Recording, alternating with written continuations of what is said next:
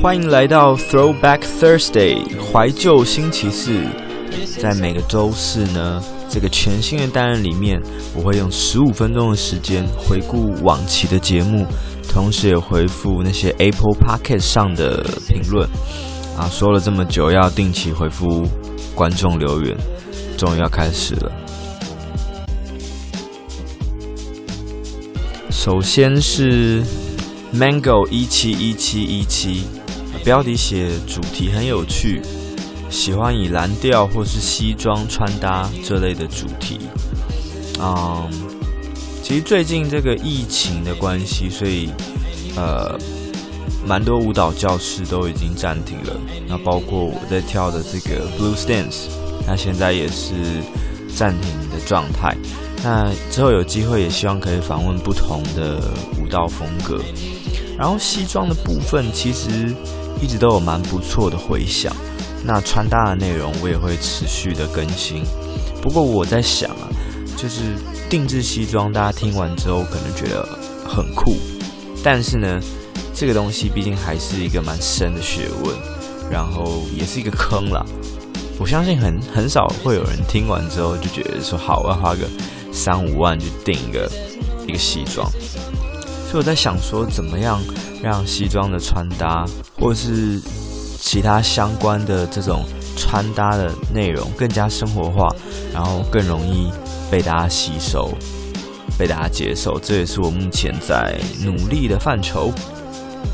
OK，好，回到今天的正题，我们今天是要聊这个我第一期的内容——接近焦虑、社交恐惧这档事情。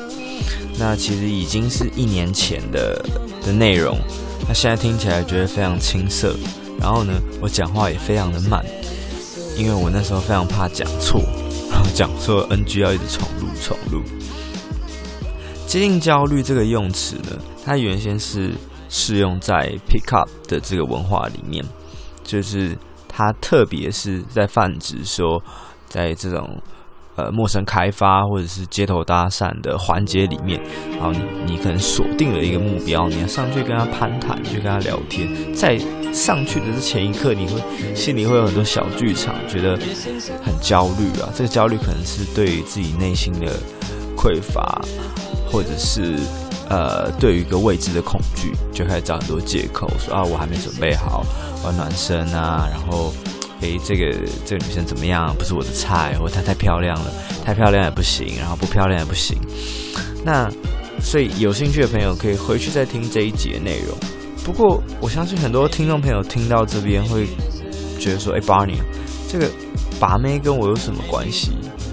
因为我自己的听众受众是男女各半，那有些人可能是女生，他们说：“那我就不把妹啊。”我不可能在路上随便跟一个男生搭话嘛，这个东西到底跟我有什么关系？因此，我当初讲这个内容，其实不单单只是在讲 PUA 这件事情，而是我想把它上升到一个更全面的层次。就我们不只谈把妹，我们总是会需要社交吧。因此，接近焦虑是永远都存在着，差别只是在于说你怎么去看待它。我举个例子好了，通常当你进入到一个新的社交场合的时候，你的这个情境往往都是从零开始，因为现场的人可能都不认识你，然后这场地你可能也是第一次去，你也不熟悉。那此时你看到大家彼此聊天的场景，你以为大家都是朋友，大家都有朋友，只有你一个人被孤立着，这时候你就会觉得啊。莫名的紧张，然后又 有点带有尴尬的感觉。你想说 啊，好紧张，我我先去先去一下厕所啊，去化个妆，去洗个脸，尿个尿，或者是我想，哎，那我我先去点个饮料好了，或者是 我我等我朋友到，然后我再加入这个场合里面。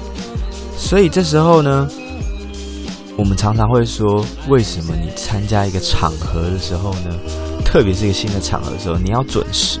当你是准时或是提前的状态的时候呢，你有更有余裕去熟悉这个场地这边的人事物，甚至呢，你看到一些落单的朋友，或是一同的与会者，你可以试着还没有开始的空档前去跟他们攀谈，去聊一聊。诶，那也许在这整个场合正式开始前，你就已经认识到一些人，你就不会觉得这么尴尬。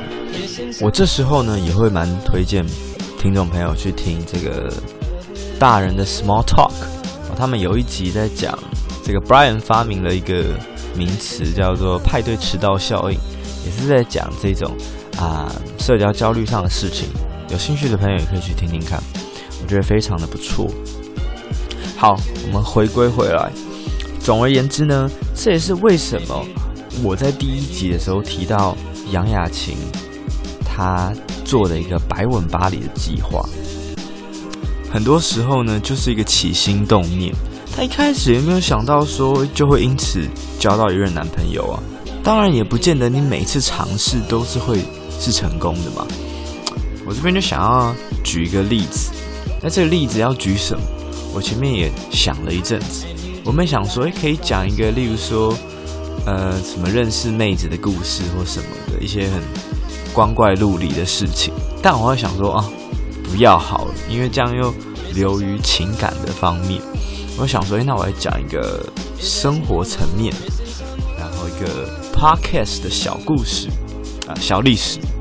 回到去年的九月十号，是 Sound 的产品发表会，他们办在华山。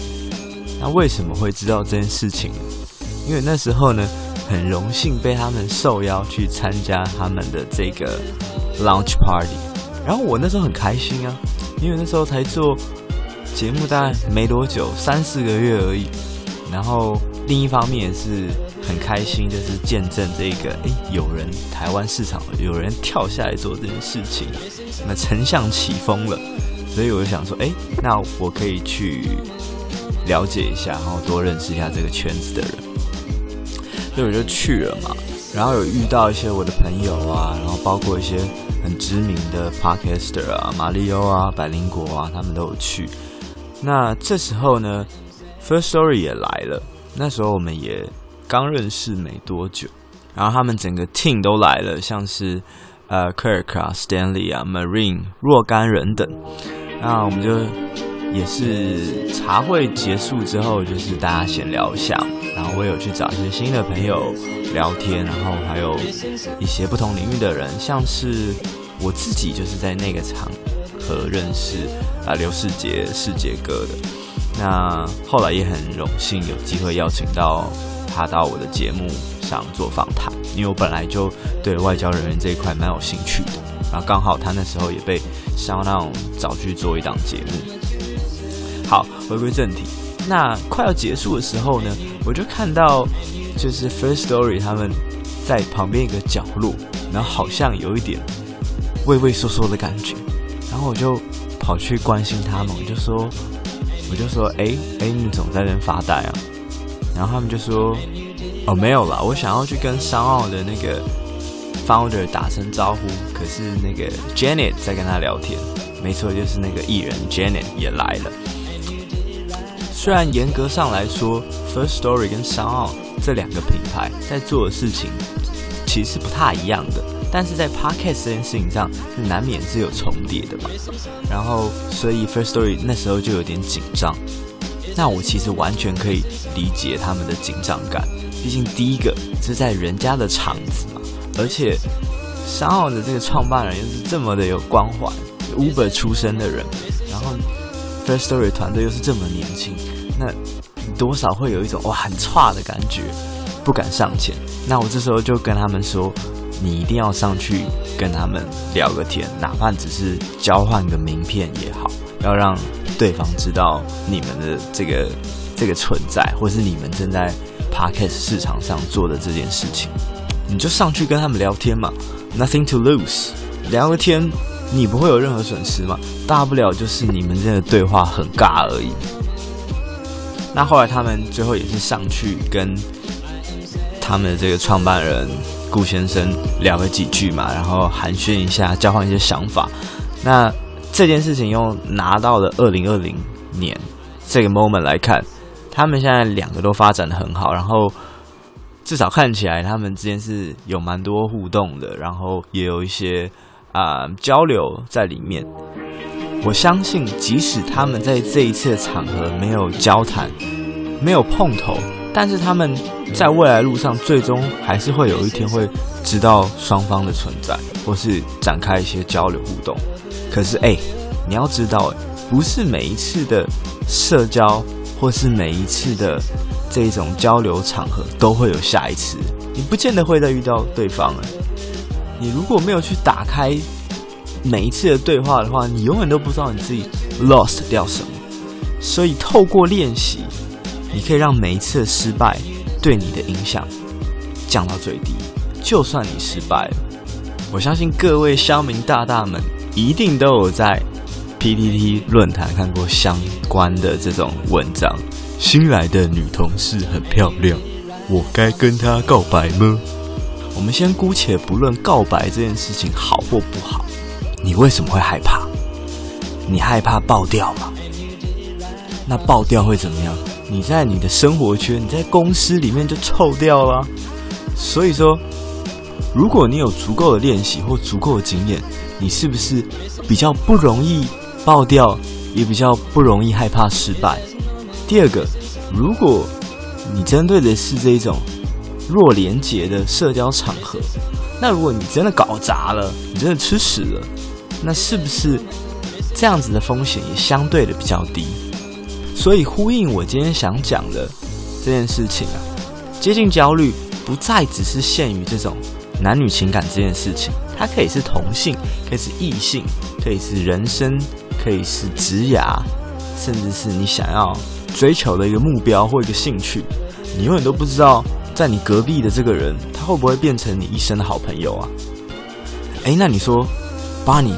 如果我以后遇到接近焦虑怎么办？这边提供四个步骤给你。第一个，觉察它，不要去欺骗自己。当你发现你有这样子的情绪的时候呢，试着去了解它。第二个，承认它，承认每个人都会紧张，每个人都会有害怕的时候，就告诉自己我很差，我很差，我很差。接着你要做的是分析它，你为什么会感到焦虑？是因为这个新的场合吗？是因为这里没有你认识的人吗？还是是因为他们在谈论的话题是你所不熟悉的？先去了解你的恐惧，你才有可能去克服它。最后一个，take action，去行动。当你感到接近焦虑的时候，记得我跟你说的一句话：nothing to lose。你去行动，不会有任何的损失。相反的，你如果没有去行动，你永远都不知道你自己损失了什么，就像你如果没有订阅我的 channel，Oh, that's a big no-no，你绝对会损失很多。最后，希望你喜欢今天的 Throwback Thursday 怀旧星期四，那我们就下周四见喽，拜拜。